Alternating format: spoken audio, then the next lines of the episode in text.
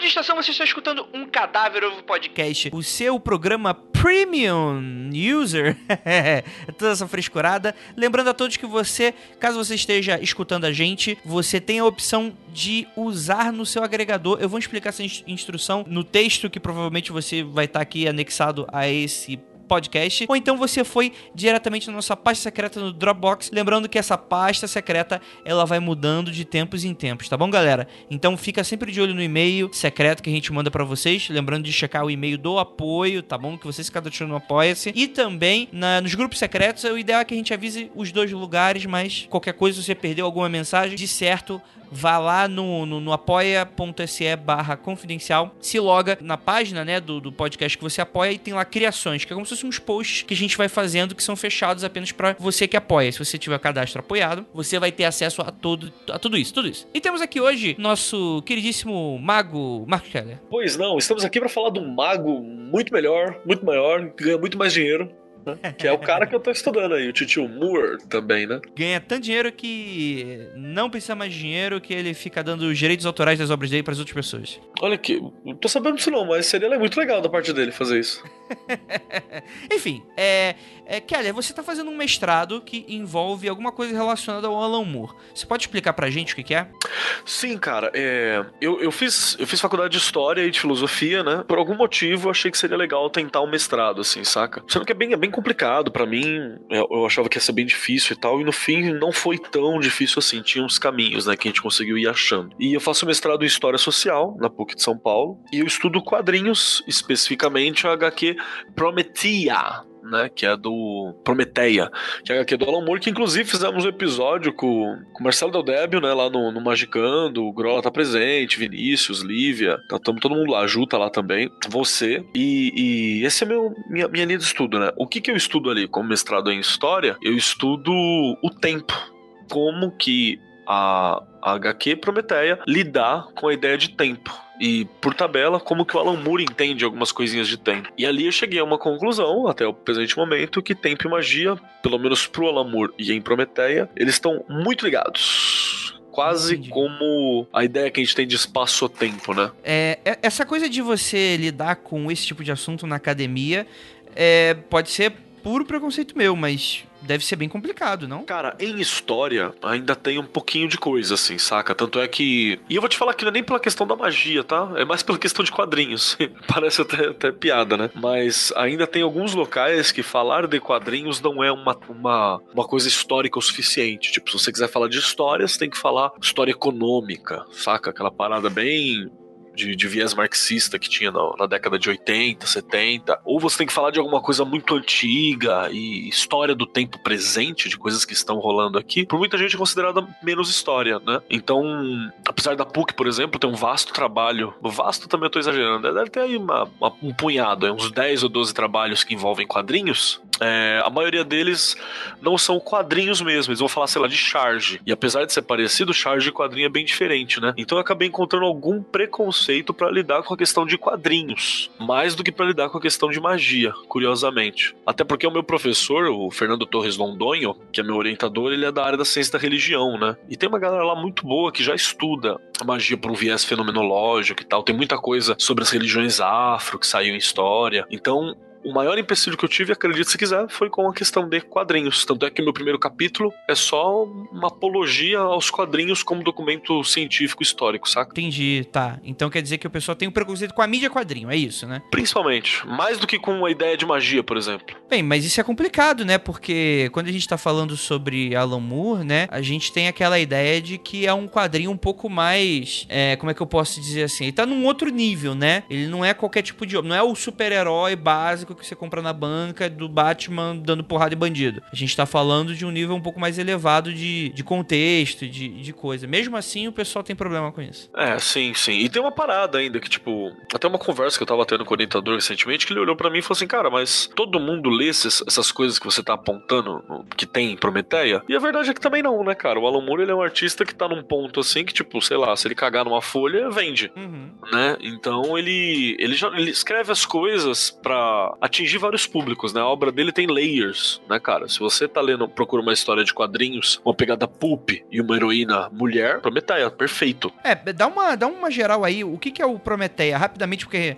qualquer coisa, se a pessoa quiser se aprofundar, ele vai no nosso episódio do Magicando, né? Sim, sim, Prometeia é a história de uma mina chamada Sophie Banks, ou Sofia Banks na tradução brasileira, do Otávio Aragão, que ela tá fazendo uma pesquisa de jornalismo, assim, um TCC de jornalismo, e ele, ela topa com uma, uma personagem corriqueira na história, assim, da, da humanidade, que é a Prometeia, que ela seria uma heroína ou uma personagem associada à imaginação. Aí a Prometeia aparece como uma miragem, como uma fada, como várias outras coisas, assim. E aí ela descobre que, na verdade, Prometeia seria uma ideia real. Magia existe materialmente falando nesse mundo. A Prometeia seria uma ideia real, efetiva, que tá ali para trazer o fim do mundo. Entendi, entendi.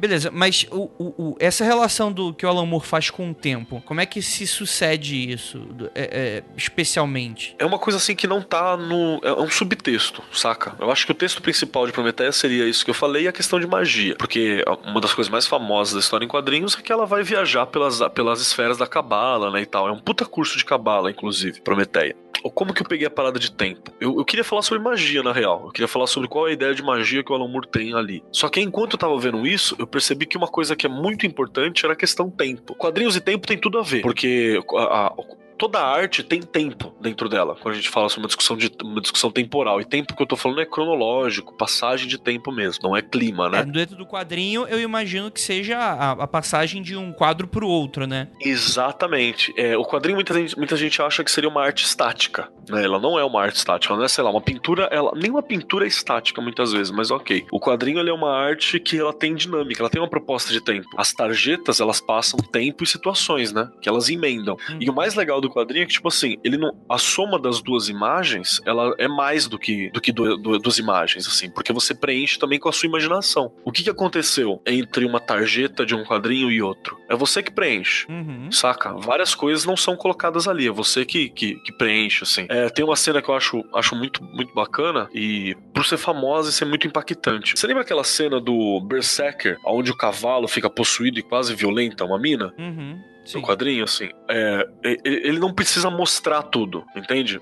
Ele deixa espaços para que a sua mente preencha aquilo com a aquilo que você considera mais horrível. Entendi. Então, é, entende que cada um vai ter uma leitura do que aconteceu nesse momento, saca? Que vai deixar a obra terrível, assim. O cara, ele lança, o autor, ele lança as ideias e eu, Keller, você, Andrei, você, ouvinte, preenche essas lacunas com a respiração do cavalo, com o que aconteceu, para deixar aquela cena horrível, que é uma cena que me incomoda muito. Uhum, né? Claro, uhum. ou, ou, uma cena que eu acho que talvez seja a cena que mais me incomoda, assim, no, em mangá, que é a cena do, do Eva 02, quando ele fica. É, um outro Eva lá do, do Evangelion fica possesso por um anjo, e aí o Eva tenta salvar o amigo dele que tá lá dentro, né, o Shinji não consegue, passa pro pai, o pai dele aciona um bagulho automático no Eva 02, e ele pega na mão a cápsula assim, aí você fala, salvou, né? Aí ele aperta a mão na cápsula assim arregaça. Eu não, não precisa me mostrar o que aconteceu com o cara, você entende? Sim, exato. Né? Eu, eu, não preciso ver o que aconteceu dentro da cápsula. A minha cabeça montou o estado que aquele cara ficou lá dentro. Interessante. Já tô começando a montar uma ideia então na minha cabeça, mas beleza, dá, dá, dá prosseguimento, que aí vamos discutindo.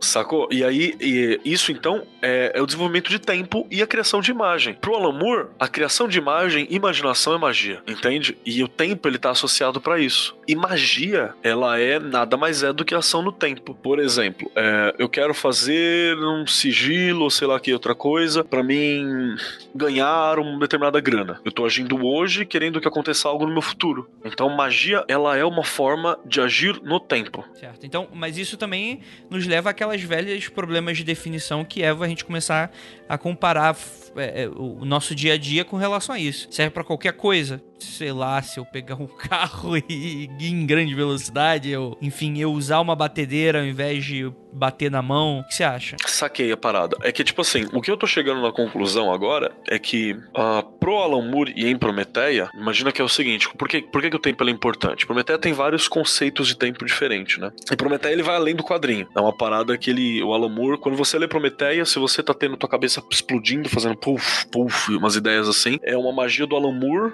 que ele lançou em, na década de 90 e tá pegando em você hoje. Hum, sim. Entendi. Saca? Essa é uma, uma das propostas. Então, o que, que é esse tempo pro Muri em Prometeia, na minha opinião, que eu tenho percebido? Que Imagina assim que o ser humano ele é uma criatura que se, se, se, a gente se desloca nas nossas três dimensões, né? Para frente, para trás, para cima, né? Essas paradas assim. Nós temos a, as três dimensões, né? Altura, largura e profundidade. Tempo seria uma outra dimensão e magia seria a forma que o ser humano tem para se mover no tempo. Através da magia, a gente lidar com traumas, a gente lidar com memórias, então a gente tá meio afetando o passado. A gente propõe uma construção de futuro e uma coisa que a galera acaba esquecendo. Mas através de magia, meditação e outras coisas, eu consigo viver o presente, que essa é uma das funções. Então imagina que ela é em Prometeia como se a ideia de magia, imagina no sentido de imaginação, de criação, você entende? De projeção, de projetar, no, porque a gente dividiu, né? Gente, uma coisa é imaginar, ah, eu tô imaginando uma coisa, imaginação de criança. Outra coisa é ter um projeto de futuro. Outra coisa é lidar com uma lembrança do trauma do passado. A gente dividiu isso. Mas na verdade essas coisas todas são a mesma coisa pro Moore, que é criação e magia, memória. Entendi, entendi. E como é que isso se, se dá na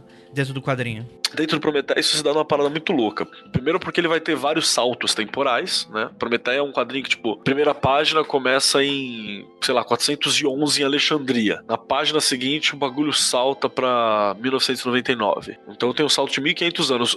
Um salto que só não perde pro salto de 2001, né? Uma Odisseia no Espaço.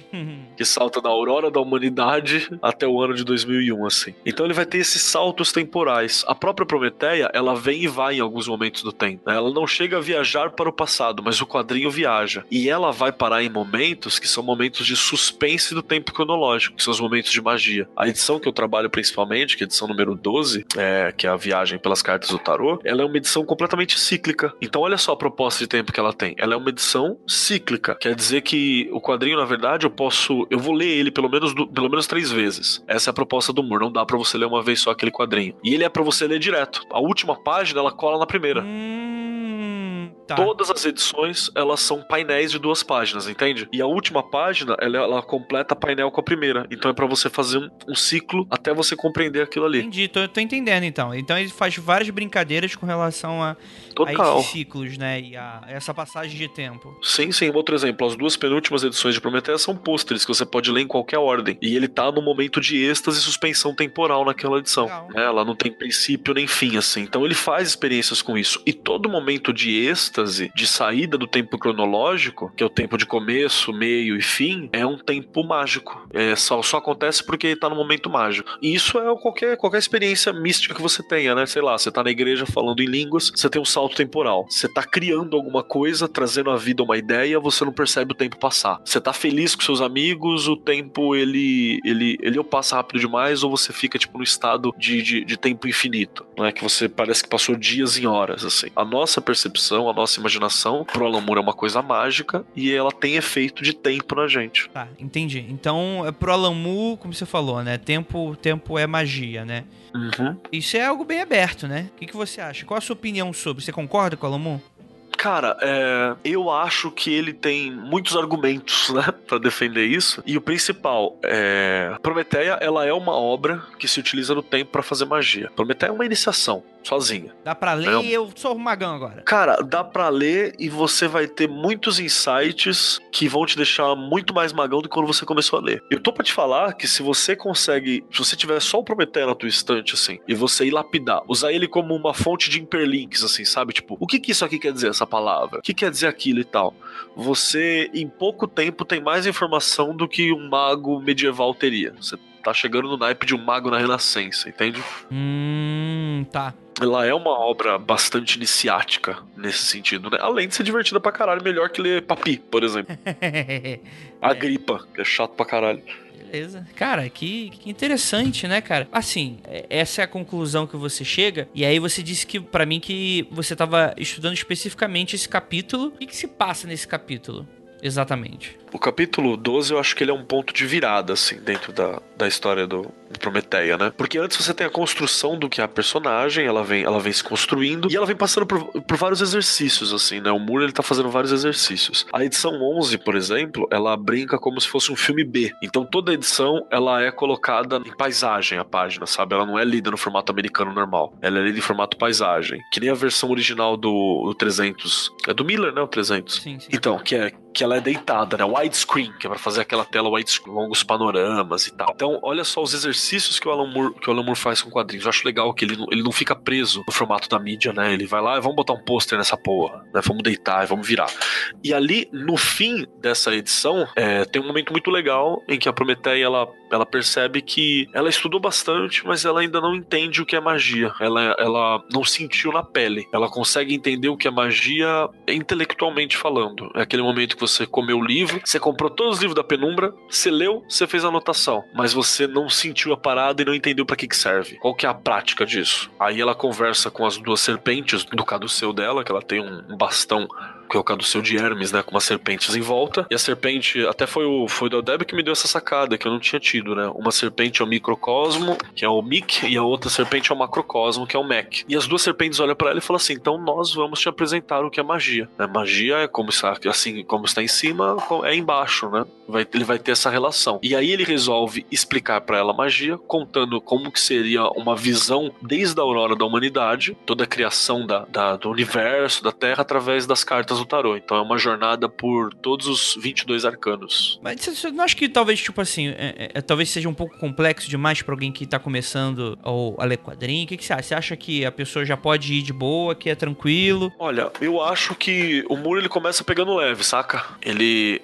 As cinco primeiras edições ela tem um roteirinho fechado, ela tem uma proposta. Aí as dez primeiras edições ela tem um, um arco. Aí o arco vai ganhando complexidade. Ele vai ganhando complexidade até virar uma piração foda. Ele não é uma obra introdutória introdutória, não é tipo uma coisa, ah, eu vou começar a ler. Não, não é. Ela já é a obra de um cara que tá maduro na questão dos quadrinhos, né? É um cara que já tinha ditado moda no, na década de 70, 80, cara que trouxe a, o peso da seriedade pros quadrinhos, né? Aquela coisa de quadrinhos ser uma mídia adulta, isso é culpa do Moore. Toda aquela coisa sombria que foi os anos 90, que dava até raiva, você, você torcia a, a, você torcia o quadrinho e escorria sangue, isso é culpa do Moore, né? É tudo culpa do, do Alan Moore. E aí me parece que meio que não é que ele tá se redimindo, mas ele tá usando Prometeia e outras coisas para ele terminar um projeto também. Conta-se aí, né, que o Alan Moore tinha uma ideia de, de pegar os personagens da Charlton Comics e construir uma história séria e adulta que seria o Watchmen, né? E depois ele iria pegar o, o Capitão Marvel que na época era é hoje é o Shazam, né, o Capitão Marvel, e ele ia fazer uma história de imaginação com o Capitão Marvel para equilibrar o que ele fez com o, o Watchmen, né? Ele ia fazer tipo um equilíbrio disso. E aí né, ele não deu porque ele tretou com, a, com as empresas e tal, e isso ficou de lado. E ele tem esse momento de sombrio, né? E depois ele começa a investir muito nessa questão da imaginação, da criatividade. Você vai ter Liga do Liga Extraordinária, que ela é essa discussão da literatura, né? Uma discussão da, da imaginação, é, e é uma imaginação que foi feita para para adultos imaginarem. Imagina que, tipo assim, ele tá primeiro.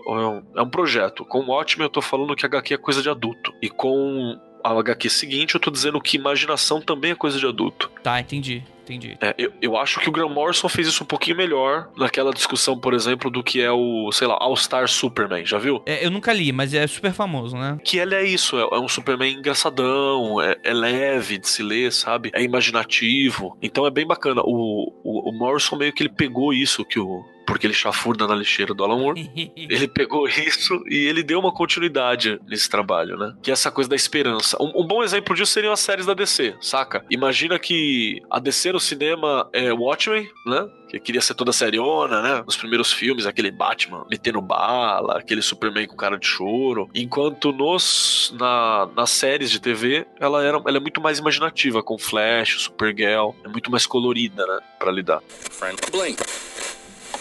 Entendi. Bacana, cara. É, é cara, já matamos aqui nosso tempo. Muito legal. É, eu acho que, é, é, infelizmente, é uma pena que a gente tenha que dar essa mensagem, mas é, Prometeia é super esgotado. Então a gente super recomenda que você baixe o scan mesmo, se tiver um tablet. Ou mesmo, o computador é, é pouco recomendável porque é muito. Chato, difícil chato, de ler, né? né? É, é mais moroso a sua leitura, né? Mas se estiver muito curioso, até vale e tal. E vamos ficar de olho aí pra uma, pra uma próxima republicação. E aí, quem sabe os ouvintes me dão de presente também, que eu não comprei. Cara, cara eu tô lembrando da época que entrou em promoção na Amazon. É, tava tipo 70 reais, né? É, assim, tipo, na Amazon. Tava, era uns 90, 110 reais e aí tava 75. Aí eu falei, ah, vou deixar quieto que agora tô sem dinheiro, mas vai sempre ter uma oportunidade na Amazon, né? Vai baixar.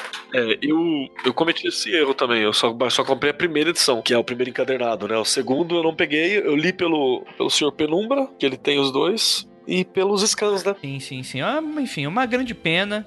Espero que em breve seja republicado aí. E gostaria muito de agradecer, cara. Kelly, parabéns. Você tá terminando aí o mestrado já. Parabéns aí pela conquista. Você tem um recado pra galera que quer entrar na academia? Tenho, cara. É, tenha muito saco e passe com um psicólogo de tempos em tempos. Acho que se você quer entrar na academia para mestrado, para coisa assim, é importante. Eu levo as coisas muito leve, assim, saca? Mas eu sei que eu não deveria estar tá levando tão leve algumas das coisas, né? Leve como que você fala? Por exemplo, eu tenho um, eu tenho que fechar o terceiro capítulo e completar umas coisas bibliográficas sobre a, é, bibliográficas não, biográficas sobre a vida do Muro do Segundo, né? Depois dar um tapa geral. Eu tenho que fazer isso até o dia 29 de dezembro. Tenho duas semanas a partir do momento que a gente tá gravando isso para mim fazer essas paradas todas assim. E nós temos vários encontros, várias coisas. Dezembro é um mês super corrido. Então eu tenho que achar tempo para lidar com essas coisas mesmo com a água já batendo no umbigo, saca? então eu posso falar que você tá tendo que usar magia para terminar o seu mestrado. É, cara, eu tô, eu tô numas aí de Fotamecos, para quem não sabe, que é um, é um servidor de tempo para dar tempo, vai, vai ser meu amigo nesses últimos, esses últimos dias, provavelmente. Exatamente. Então, vamos morar aí pra, pra Alamu, Santo Alamu aí resolver. São Alamu dá uma ajuda, né? Ah, e uma última coisa. É, provavelmente eu defendo em fevereiro ou em março. Fiquem atentos às redes sociais, que a defesa é aberta, né? Vai, se você quiser ir lá me ver passando vergonha na frente dos orientadores, é nóis. Show de bola então. Vamos fazer um mutirão lá pra ver o cara passando vergonha. É. Puta que pariu. que ideia de merda, né? De falar isso ao vivo. Pois é. Gostaria de agradecer muitíssimo a sua participação, Keller, e a todos os ouvintes que ficaram até aqui com a gente. Lembrando que são podcasts super curtinhos e a gente se vê semana, obviamente, toda quinta, né? Com o Mundo Free Confidencial e toda terça-feira aqui com um Cadáver Ovo Podcast. Então é aquilo. Fim de transmissão e não olhe para trás.